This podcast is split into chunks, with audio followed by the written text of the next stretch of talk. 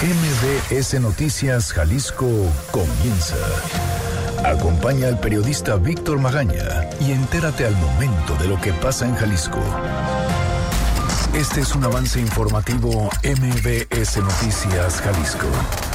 Tras el 8 y 9 de marzo, Patricia Ortega, académica de la Universidad de Guadalajara, ve un empoderamiento colectivo femenino que puede generar cambios en la sociedad. El alcalde de Zapopan, Pablo Lemus Navarro, prevé que para las elecciones de 2021 la mayoría de alcaldías y distritos sean competidos y ganados por mujeres. Suma nueve sentencias a mujeres con perspectiva de género. Además, promete el Ejecutivo apoyo a víctimas de balacera en las huertas.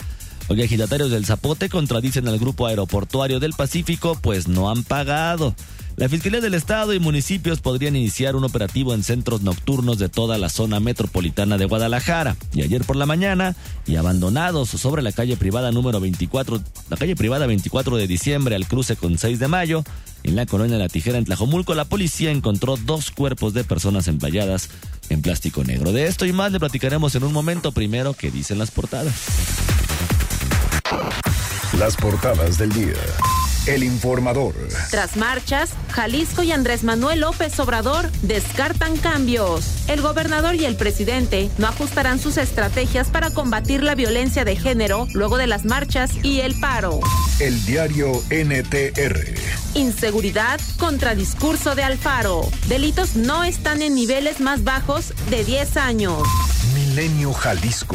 Contratarán a 134 constitucionalistas para nueva legislación. Menores de edad y mujeres, los grupos que están más desprotegidos actualmente. Las expresiones ciudadanas se verán reflejadas en el documento. Mural. Van a Constitución subsidios de Andrés Manuel López Obrador. Aprueban diputados reforma. PAN vota en contra. Excelsior. México puede librar la tempestad. Secretaría de Hacienda y Crédito Público. Hay protección ante choques globales. El Universal. Comisionada critica a víctimas y no las atiende. Todo mundo cree que somos la Lotería Nacional, dice en audio. Muy buenos días, ¿cómo le va? Hoy es ya miércoles 11 de marzo del 2020. Yo soy Víctor Magaña, me da muchísimo gusto saludarlo de este lado del micrófono. Los teléfonos en cabina son el 36 298 248 y el 36 298 249. Las redes sociales arroba MBS Jalisco en Twitter, MBS Noticias Jalisco en Facebook y mi cuenta personal arroba semáforo en ámbar. Oiga, el día de hoy estamos regalando pases dobles para asistir el próximo jueves 12 de marzo al Teatro Diana a disfrutar del lago de los cisnes con el ballet imperial de San Petersburgo. Lo que tienen que hacer, ya sabe, comunicarse con nosotros en cualquiera de nuestras formas de contacto, dejarnos su nombre completo, un correo electrónico y automáticamente estará participando en esta dinámica. Ojo, el este espectáculo del Lago de los Cisnes es a las 8 de la noche. Pero si además usted quiere ser de los ganadores y asistir al ensayo también el día de mañana a las 4.30, solamente tenga, tiene que decirlo. Voy por los boletos y voy por el ensayo y automáticamente estará en esta dinámica. Son 9 de la mañana con dos minutos. ¿Qué le parece si comenzamos? Este es el Exa Reporte Vial. La forma de vivir tus momentos de lujo siempre es única a bordo de una SUV Buick. ¿Cómo está la ciudad el día de hoy? Saludo con muchísimo gusto a Ivette Sánchez para que nos platique el reporte de esta mañana. Ivette, ¿cómo estás? Buenos días. Gracias, claro que sí. Muy buenos días para todo el auditorio. Qué gusto saludarlos. Lamentablemente en la zona de carretera Tesistán, justo frente al fraccionamiento La Cima, tenemos un fuerte accidente donde una persona lamentablemente pierde la vida. Es un choque en el sentido oriente-poniente, es decir, en dirección hacia Tesistán. Unidades de emergencia trabajan en este punto, dos carriles afectados a la circulación y el tráfico es intenso en la zona. Persona atropellada en Lázaro Cárdenas y Colón es un ciclista que acaba de ser atropellado por una unidad de transporte público. Por favor, ceda el paso a unidades de emergencia. Tráfico intenso en Enrique Díaz de León y Niños Héroes. El motivo, un accidente que obstruye dos carriles en el sentido norte a sur. Además, si usted circula a la altura de Periférico Norte, encontrará esta vía colapsada prácticamente desde San Isidro y hasta llegar a la zona de Juan Palomar y Arias. Recordar que en este punto se llevan a cabo obras en la zona no funcionan los semáforos en Ávila Camacho y Circunvalación y debido a que tronó un transformador no hay energía eléctrica que afecta semáforos en Guadalupe en su cruce con Santa Catalina, Nicolás Copérnico, abogados, además de Rafael Sancio. La policía vial se mantiene al pendiente en estos puntos. En este momento, López Mateos continúa cargado a la circulación, sobre todo en el sentido sur a norte. El tráfico es intenso desde San Agustín y hasta llegar a la zona de Plaza del Sol. Es la información del reporte. Regresamos con ustedes. Muy buenos días. Muy buenos días también para ti y Betty, como siempre, muchísimas gracias. Gracias. El lujo de vivir cualquiera de tus momentos al máximo lo encuentras a bordo de una nueva Buick. Estrena una Buick Enclave o una Buick Envision con bono de 100 mil pesos y consiéntete con 32 mil puntos Premier, equivalentes a un viaje nacional. Vigencia del 3 al 31 de marzo de 2020. Aplican restricciones. El Exa Reporte Vial es presentado por. Adquiere una Buick Enclave o una Buick Envision con bono de 100 mil pesos y 32 mil puntos Premier. Vigencia del 3 al 31 de marzo de 2020. Seguridad. Oiga, ¿qué ha sucedido después del 8 y 9 de marzo? Bueno, hay quien ve ya un empoderamiento colectivo femenino que puede generar, esperemos, en cambios en la sociedad. Fátima Aguilar, ¿cómo estás? Buenos días. Buenos días, Víctor. Saludos para ti y para el auditorio. Pues sí, la marcha del 8 de marzo y el paro del 9, denominado Un día sin nosotras, más que dejar en las mujeres eh, la expectativa de que habrá acciones en los gobiernos para frenar la violencia machista y mantenerla segura, eh, logró un empoderamiento colectivo femenino que las convierte en un agente eh, generador de cambio en la sociedad. Es al menos lo que opinó la académica de la Universidad de Guadalajara, Patricia Ortega Medellín. Eh, la también activista recordó que las autoridades estatales y municipales pues ya cuentan con bastante evidencia de las violencias que enfrentan las mujeres pero ante estas omisiones eh, para atenderlas y debido pues que han ignorado sus exigencias, alguna de las implicaciones de estas dos medidas que se tomaron el domingo y el lunes es precisamente que ellas mismas eh, cuenten con el empoderamiento para no volver a tolerar maltratos institucionales en la calle, en casa o en el trabajo, algo que Ortega Medellín considera incluso más poderoso. Esto es lo que comentaba cuando las mujeres se van organizando en otros tiempos, ¿no? Va resolviendo. O sea, ya no está, eh, no sé, como a la espera de que la autoridad resuelva, ¿no? Así es como yo percibo. Las mujeres ahora como tomando en sus manos, ¿no? Entonces, pues sí, a lo mejor van a seguir yendo al centro de justicia, pero a lo mejor cuando vayan no le van a permitir al Ministerio Público el comentario hiriente o la revictimización, ¿no? O cuando vayan al, a la Secretaría de Salud a solicitar una interrupción de embarazo por violación, o sea, no van a estar como tan, tan en las manos de ese funcionariado que está de que, o sea, que no cumple con su función, que te impone sus prejuicios o su moral. Bueno, de acuerdo con la académica, el hecho de que los debates eh, sobre los feminicidios, las violaciones, el abuso sexual y el acoso y todo tipo de violencias contra las mujeres estén ahora en el debate de las familias, eh, también puede generar un cambio en la sociedad que después se trasladaría a los gobiernos. Esto es lo que mencionaba. Porque, porque pues por supuesto que las familias van a tener que, que transformar y que tomar eh, pues también en sus manos muchas de estas discusiones que a lo mejor se estaban dando por las intelectuales, por las académicas, en los foros de las universidades o en la televisión, pero que no alcanzaban a tocarte en la comodidad de tu hogar, ¿no? Que ahora tu hija, tu nieta, tu sobrina te lleve el tema no te dejes salir más que posicionarte o investigar o apoyarla, pues yo creo que va a significar un, un, cambio, ¿no? Un cambio de, en la sociedad, pues este, que luego tendrá que verse también en el gobierno, ¿no? Pero, pero creo que va a con eso. Bueno, durante el paro del 9 de marzo, la ausencia de mujeres en las calles y comercios fue notoria, eh, también en las instituciones públicas, donde en su mayoría faltó más del 50% de su personal porque precisamente son servidoras públicas.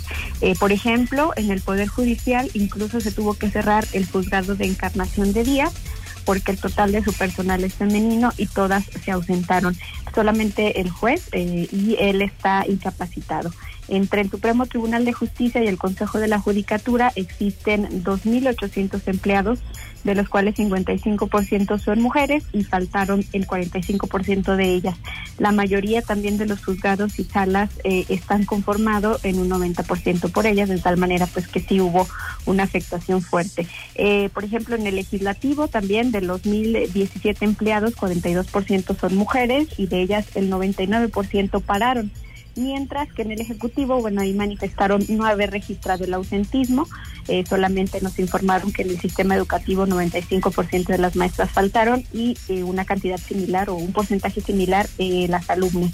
Entre los ayuntamientos del área metropolitana la respuesta pues no fue distinta, en Guadalajara 75% de sus empleadas decidieron no ir, eso afectó que en recaudadoras se captara una tercera parte de lo habitual. No hubo servicio en las dos estancias infantiles municipales ni en seis centros comunitarios.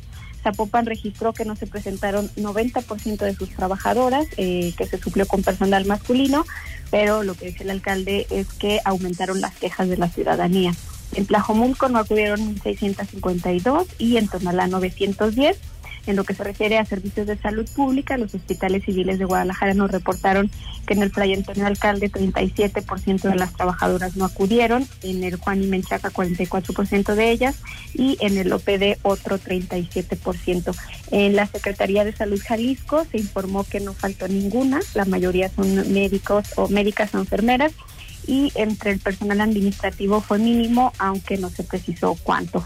Eh, lo que decía la académica de la Universidad de Guadalajara es que fue el ambiente de desestimación desde el gobierno federal, las declaraciones del presidente de la República y el hartazgo por la violencia hacia las mujeres, lo que ella considera pues que generó esta participación histórica en estas dos acciones. Lo que sigue ahora es trabajar en las colectivas para no debilitar el movimiento generado y mm, manifestó que respecto a estos insultos al movimiento, los calificativos de las mujeres por la intervención en monumentos, especialmente que se han dado en redes sociales, solo reflejan la incertidumbre masculina de no saber cómo comportarse ante mujeres organizadas y empoderadas que terminan por expresarlo con violencia, pero eh, lo que ella comentaba es algo que no debemos tomarle tanta importancia porque el debate en las calles pues sí está cambiando. Eh, pues es el reporte, Víctor. Fátima, muchísimas gracias. Gracias, India. Buenos días también para ti. Oye, y el Poder Judicial ha dicho, o ha dictado, mejor dicho, nueve sentencias bajo perspectiva de género a mujeres procesadas por delitos como homicidio, parricidio y robos de acuerdo con el área de comunicación de la institución. En lo que va de la gestión del presidente del Poder Judicial, Ricardo Suro, más de 20 mil procesos en materia penal, civil y familiar relacionados con mujeres.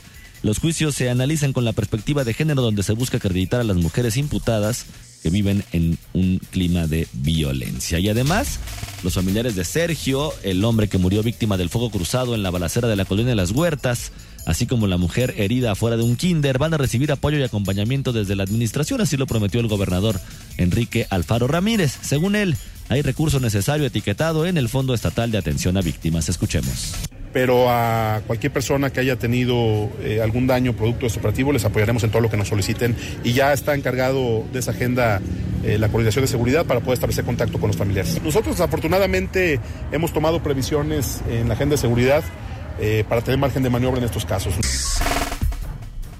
Alfaro Ramírez justificó que víctimas de este tipo no son comunes, pues siete de las nueve personas fallecidas estaban privadas de la libertad y hasta ahora se han identificado en cuatro que cuatro contaban con antecedentes penales por tráfico de drogas y narcomenudeo, a quienes calificó el gobernador, ya en su muy estilo de revictimizar o recriminalizar como malandros. Atribuyó esta reacción del crimen organizado a las acciones que se realizan desde la Fiscalía Estatal y la Comisión Estatal de los Derechos Humanos informó que fue abierta un acta de investigación para revisar que le sea reparado el daño a estas víctimas.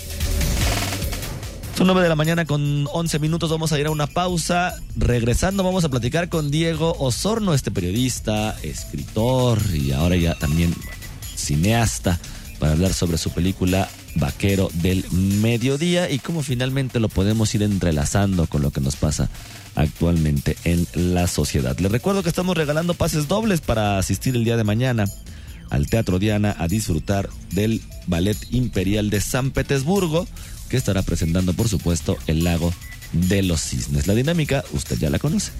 Víctor Magaña, en Noticias MBS Jalisco, por XFM 101.1. Estamos de vuelta con la información más importante a nivel local. La entrevista. Ya son 9 de la mañana con 18 minutos. Regresamos a cabina de MBS Noticias Jalisco. Nos acompaña aquí en cabina el día de hoy el periodista. Ya le había dicho periodista, escritor, cineasta, bueno, todólogo, Diego Enrique, reportero y otras cosas, Diego Enrique Osorno, para platicar justamente sobre un documental que ayer presentó aquí en Guadalajara. Lo presentó, había presentado antes ya en el Festival de Cine en Morelia y bueno, en un montón de lados más. Diego, vaquero del mediodía, empiezas buscando un poeta, terminas encontrándote con un montón de familias de desaparecidas. Bueno, eh, en realidad el, documental pues sí plantea la búsqueda de un poeta, en este caso Samuel Noyola, un, es un artista genial que, cuya obra es prácticamente desconocida por el gran público. Y esa búsqueda, más que eh, encontrar las familias de personas desaparecidas, eh, encuentra la biografía del poeta, una biografía muy, muy, muy interesante porque eh, llevó a que Samuel Oyola estuviera en la revolución sandinista en Nicaragua peleando con, contra la CIA, que tenía este brazo paramilitar que se llamaba la Contra, que lo lleva después de eso a regresar a México, no con el fervor marxista revolucionario, sino más bien con un con una, una pasión por la poesía, digamos que va buscando a Marx y regresa con Rubén Darío de Nicaragua. Escribe un libro, Octavio Paz lo lee y lo publica muy joven, un libro que se llama Nadar sabe mi llama, que retoma un verso de un poema magnífico, estupendo de Quevedo, que es Nadar sabe mi llama, el agua fría y perder el respeto a la ley severa. Entonces, el documental pues hace este registro, el registro del encuentro con paz, cómo se vuelve una especie de discípulo de paz, cómo al mismo tiempo también tiene diálogos con los poetas infrarrealistas, como Mario Santiago Papasquiaro, que más o menos fue inmortalizado por Roberto Bolaño en Los Detectives Salvajes como Ulises Lima. Y bueno, una vida muy, muy, muy llena de aventuras. Y el, eh, la desaparición de él, que ocurre eh, alrededor de 2009, no es una desaparición que se enmarque eh, en el contexto de las desapariciones forzadas que eh, trágicamente han ocurrido estos últimos años en el país. Tampoco se descarta, o sea, que sea una, o sea, es una posibilidad también que su desaparición haya tenido que ver con, con este mecanismo de impunidad que ha permitido que ocurran tantas eh, desapariciones forzadas. Pero eh, la, la, posibilidad también es de que él, él esté en la calle, por lo que lo buscamos en la calle, de que esté en algún hospital psiquiátrico, de que esté en una cárcel, o también de que esté por ahí y que no quiera que, que se lo encontrado. Y más bien se ríe un poco de todo este esfuerzo y, y, verá el documental mm, anónimamente. O sea, el misterio alrededor de su desaparición va más allá de eh, la denuncia de la desaparición forzada, que es una denuncia que por supuesto que el documental registra, pero que no hace énfasis ahí porque digamos que eh, el universo que trata de plantear el documental es mucho más eh, amplio. Que luego terminan buscándolo, pues la gente, ¿no? Va a este poeta más que las autoridades. Sí, eh, evidentemente yo pues hice una búsqueda que incluyó pues una presentación de una denuncia formal para mm. poder sobre todo acceder a los registros de fosas clandestinas. Uno de sus hermanos nos dio ADN para poder, digamos, hacer esa búsqueda.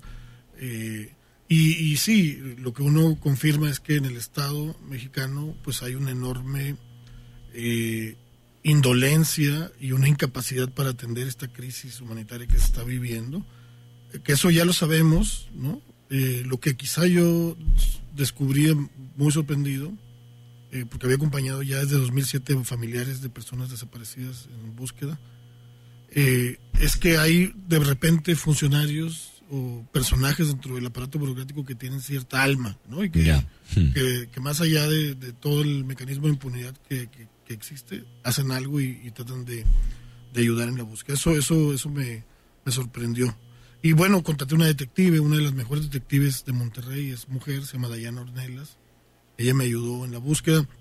Yo mismo pues tomé un curso de detective ahorita que decías que me presentabas ya casi me puedes presentar como detective porque en unos meses me va a llegar mi licencia de Florida, de la academia donde eh, tomé este, eh, pues este curso de detective para también mm, pues hacer una búsqueda con un poco más de herramientas, ¿no? Eh, digamos, eh, sí, sí, sí hay toda esta búsqueda técnica, por decirlo así, pero el documental tiene una búsqueda también poética de, de la obra de un artista, de tratar de entender cómo alguien eh, vive con la inspiración, cómo alguien está conectado con, con la creación. O sea, a mí me parece que, que, es un enorme misterio eh, la, la, creación artística y yo diría que el documental, aunque plantea la búsqueda de, una, de, un poeta desaparecido, es un documental que trata sobre el misterio de la creación artística, sobre eso cómo creamos. Eso te quería preguntar, Diego, ¿qué, ¿qué fue? Estabas buscando a Samuel, ¿qué fue lo que encontraste en esta investigación?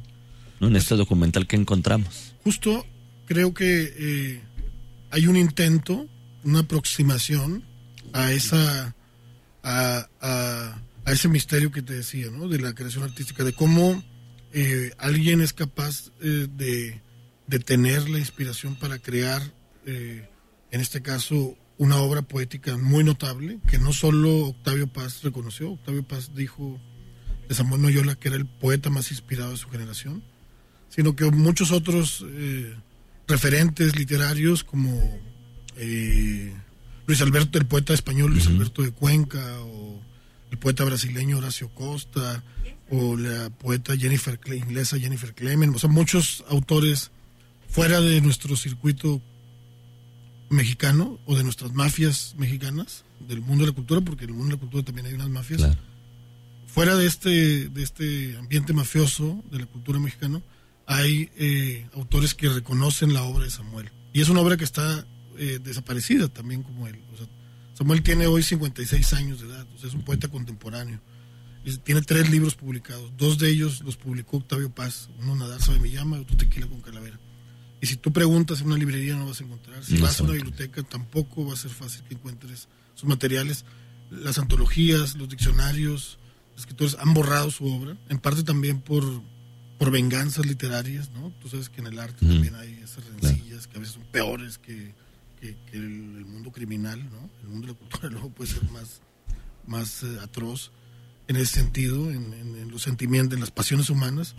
Y Samuel ha sido víctima también de esas venganzas. Entonces, el documental ofrece también al espectador la posibilidad de conocer la historia de este personaje no tan conocido, de acercarse al arte, a entender cómo alguien puede crear y también creo que eh, eh, plantea la necesidad de que en estos tiempos donde hay tanta violencia contra las mujeres, donde hay eh, pues una pandemia con el coronavirus, hay un desplome de la economía, o sea, en estos tiempos medio apocalípticos podamos regresar a una utopía, que es lo que en cierta forma representa para mí la poesía, como esa búsqueda de la utopía. No la poesía en el término romántico, cursi, sino como en la acción de, de, rebeldía, de búsqueda de la libertad. Diego, ¿ya podemos ver tu documental en corrida comercial? No, hasta el 20 de marzo tenemos eh, el estreno. La función que hicimos ayer fue una función solo pues, para invitados especiales. Vamos a tener otra en Monterrey y otra en la Ciudad de México el 18 de marzo. Y luego ya el 20 empieza un circuito en 11 ciudades del país, un circuito que preparó Interior 13, que es la compañía distribuidora eh, son 11 ciudades, las cuatro principales pues son Monterrey, Ciudad de México, Guadalajara y Tijuana. Entonces, eh, pues esperaría que, que, la, puedas ver, ojalá que, te eches la vuelta eh, cuando tengas tiempo, porque entiendo que va a estar apurado con el festival. Ahí empieza ya. Pero bueno, que tú y tus radioescuchas, si tienen interés en ver un documental que está planteado además en un, en un formato que yo creo que gracias a la edición de Pedro García, un gran editor mexicano, tiene un, una posibilidad de, de, entretener también. O sea, plantea todas estas cosas que digo, estas preguntas, estas inquietudes, pero sí está también pensado para que el espectador pueda conectar con el documental y seguir esta historia. Diego, muchísimas gracias, te agradezco. Tú sabes cómo son los tiempos aquí en radio, pero te agradezco. ¿Y qué te parece si una vez que arranque toda la corrida comercial de la película volvemos a platicar para ver ya cómo ha sido el panorama y el recibimiento de la gente? Encantado. Digo, vía telefónica. No sí, por supuesto que sí. Diego Osorno, pues ya sabe, director de Vaquero del Mediodía. 20 de marzo se estrena para que no se lo vaya a perder este documental, esta búsqueda, no solamente de la parte romántica de la poesía, ya lo estaba usted, sino con un reencuentro con uno mismo. Vamos a una pausa y regresamos. Noticias MBS Jalisco por XFM 101.1. Regresamos. Síguenos en nuestras redes sociales. MBS Jalisco en Twitter. MBS Noticias en Facebook. La opinión del día. 9 de la mañana con 32 minutos. Regresamos a cabina de MBS Noticias Jalisco. Les recuerdo que estamos regalando pases dobles para asistir el día de mañana a las 8 de la noche al Teatro Diana a disfrutar del Ballet Imperial de San Petersburgo que estará presentando el Lago de los Cisnes. Oiga, mucho, mucho se ha hablado del COVID-19, del coronavirus a nivel mundial. Hay países que ya están eh, emitiendo medidas de salubridad muy fuertes, como es el caso de Italia, como es el caso de España, como es el caso de Chile, bueno, en China, donde comenzó un montón de medidas de Estados Unidos, también aquí en México hasta el momento van siete casos solamente identificados, pero está la otra parte también de la historia que muchas veces no analizamos y cuál es el impacto económico en una pandemia. Ignacio Román, ¿cómo estás? Buenos días. ¿Qué tal? Muy buenos días, Víctor. Bueno, pues una primera situación extraordinariamente delicada es el hecho de que el día de hoy ya se está declarando propiamente la pandemia de coronavirus, ya hizo declaraciones Trump al respecto y evidentemente esto está generando un impacto muy fuerte en las bolsas. De hecho, el Dow Jones está perdiendo alrededor de 4%, lo cual después de lunes negro que tuvimos antier, pues significa una debacle terrible y que además de esto está implicando problemas muy fuertes a nivel de la paridad monetaria. Eh, concretamente, cuando se vienen este tipo de situaciones, aumenta la aversión al riesgo, el miedo por parte de los inversionistas en el mercado especulativo.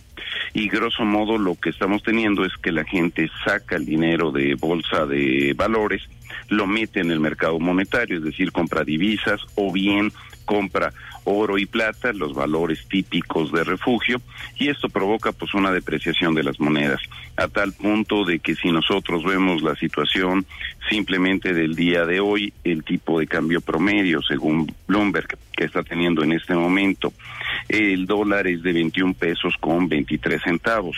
Eso ya significa otro repunte fuerte con respecto al día de ayer, en que se había mejorado un poquito y había caído por debajo de los 21 pesos. ¿Y qué es lo que se está temiendo con esta lógica de la pandemia? Pues evidentemente que se están rompiendo cadenas productivas. Es decir, si tenemos una enorme cantidad de productos provenientes de Asia, principalmente de China, de Corea del Sur, otra gran cantidad de productos gigantescos que vienen de tal vez el principal mercado del mundo visto como conjunto, que es el europeo, y que ahora ya no es solamente hablar de Italia, sino de una extensión enorme de la enfermedad en España, en Alemania, en Francia, en alguna medida en Inglaterra. Eh, lo que nos está mostrando es eh, pues, este enorme temor. Cuando se nos dice que la globalización no tiene vuelta y que los mercados ya no hay eh, forma de que los puedan parar, pues basta un pequeñísimo virus para que esto detenga enormemente todos estos flujos. Es decir, no se tiene garantizada una situación económica de tal o cual manera o una estrategia económica o una tendencia en los mercados, si no consideramos que estos mercados están dentro de un sistema, de un mundo en el cual la biología, en el cual la sociedad, en el cual los problemas ambientales juegan un papel fundamental. No se pueden hacer actos triunfalistas como si el mercado funcionara de una manera autónoma a cómo funciona la sociedad. Eh, esta de nuevo declaración de coronavirus surge en un momento en donde ya quedan muy pocos territorios libres de coronavirus. En Europa podemos hablar de Turquía, en el caso latinoamericano de Venezuela, Surinam, la Guayana, en el Caribe de Cuba, Haití, algunas de las Antillas menores, en el caso de Asia, de estamos hablando de Kazajstán, de Uzbekistán, de Turkmenistán, y en el caso africano, curiosamente, es hasta ahorita el que más se ha defendido en la parte del sur del Sahara. En Oceanía, eh, finalmente eh, Australia y Nueva Zelanda están fuertemente atacados ya y digamos la isla más grande de los mares del sur es la de Papúa y Nueva Guinea. Dicho en otras palabras, prácticamente todo el mundo está invadido de esta lógica de coronavirus.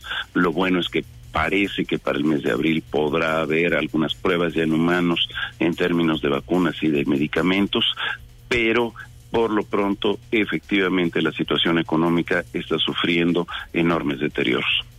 Ignacio Román, muchísimas gracias. Nos escuchamos la próxima semana. Gracias, hasta luego. Hasta luego. Estados. Adrián Montiel, ¿cómo estás? Buenos días. Muy buenos días, Víctor Auditorio. Mira, la representación legal del ejido de El Zapote de Tlajumulco de Zúñiga rechazó que el Grupo Aeroportuario del Pacífico, el GAP, haya, ligado, haya liquidado el pago de la sentencia contra la Secretaría de Comunicaciones de Transporte. El abogado explicó eh, que es Maximiliano Lomelí Cisneros, explicó que el pago recibido al ejido en 2009 fue por más de 40 millones de pesos y que no representa un adelanto de los 1.300 millones que la Secretaría, la SCP, debe pagar. Escuchemos. El ejido Zapote eh, tiene sustentado que dentro de la sentencia 1788 del 2009, que estuvo en el juzgado tercero de distrito en materia administrativa y que hoy está en el juzgado octavo de distrito, perfectamente eh, demostró en el juicio que ese pago no tenía razón de ser, eh, ni se trataba de indemnización hacia parte del ejido, ese y otros pagos. Estos pagos no contemplan descuentos ni abonos, ya que el monto fue un recurso aportado por el gobierno de Felipe Calderón por concepto de arreglo de corral, calles y caminos a cosechas. Escuchemos al abogado, al abogado. Entonces lo que están diciendo, sin ningún argumento, solo de palabra, pues es una mentira. Yo lamento mucho que lo que perdieron en, jurídicamente ante un tribunal lo quieran ahora ganar en la mesa. A lo anterior se suma un litigio con 89 afectados, pues el ejido de Santa Cruz, el GAP y la SCT tomaron 6 hectáreas del ejido del Zapote. Los afectados ya interpusieron 29, 20 amparos, de los cuales 6 han resultado en suspensiones y 40 previsiones. Se espera que 69 también interpongan amparos. Pues el reporte, Víctor. Adrián, muchísimas gracias. Muy buen día, muchas gracias. Muy buenos días también para ti. Este es el Exa Reporte Vial. Lleva tus momentos de lujo a la dirección que quieras a bordo de una SUV Buick. Una persona atropellada en el salto en la colonia Hacienda Vieja del Castillo, en Castillo Viejo, Periférico Nuevo y vía al Castillo para que tome sus precauciones. Además, un accidente vehicular en la colonia San José de los Belenes, en Periférico y Avenida Camino a Bosques de San Isidro. Un choque también en Jardines Universidad, en Víctor Hugo y Naciones Unidas y en Guadalajara, en Jardines del Bosque, otro accidente vehicular en Mariano Otero y Avenida de las Rosas. El lujo de vivir cualquiera de tus momentos al máximo lo encuentras a bordo de una nueva Buick. Estrena una Buick Enclave o una Buick Envision con bono de 100 mil pesos y consiéntete con 32 mil puntos Premier, equivalentes a un viaje nacional. Vigencia del 3 al 31 de marzo de 2020. Aplican restricciones. El Exa Reporte Vial es presentado por... Adquiere una Buick Enclave o una Buick Envision con bono de 100 mil pesos y 32 mil puntos Premier. Vigencia del 3 al 31 de marzo de 2020. Oiga, les recuerdo que estamos regalando boletos para asistir el día de mañana al Teatro Diana a disfrutar del Lago de los Cisnes presentado por el Ballet Imperial de San Petersburgo. Hugo López nos va a dar tres números del 1 al 18 para ver quién se los lleva. Hugo. El número 1. Elizabeth Sánchez. Número 9. El número 9, Perla Esmeralda Lucero Vázquez Arellano. Y el número 15. Y el número 15, Gerardo Mojica Almanzo. Son los ganadores, Elizabeth Sánchez, Perla Esmeralda Lucero Vázquez Arellano y Gerardo Mojica Almanzo. Lo que tienen que hacer es venir el día de hoy, de 9 de, de, de ahorita a 4 de la tarde, con una copia de una identificación oficial, aquí en Avenida Novelistas número 5199. Ya sabe llegar con Anabelita y decir, Anabelita, vengo por mis pases dobles para el lago de los cisnes y automáticamente se los estarán entregando. Oiga, si alguno de ustedes además desea asistir al ensayo del ballet del lago de los cisnes el día de mañana a las 4.30 de la tarde, alguno de los ganadores, escríbame un mensaje ahí en el canal de Telegram, Víctor Magaña, guion medio MBS, para ponernos de acuerdo. Son 9 de la mañana con 41 minutos. A las 10 de la mañana llega la garra, ya sabe, para que no se lo pierda, aquí en el 101.1 de Exa FM. Mientras tanto, y como siempre, yo le deseo que pase usted un muy bonito día. Aquí concluye MBS Noticias Jalisco. Acompaña a Víctor Magaña y su equipo de profesionales de lunes a viernes a partir de las 9 de la mañana por Exa FM Guadalajara.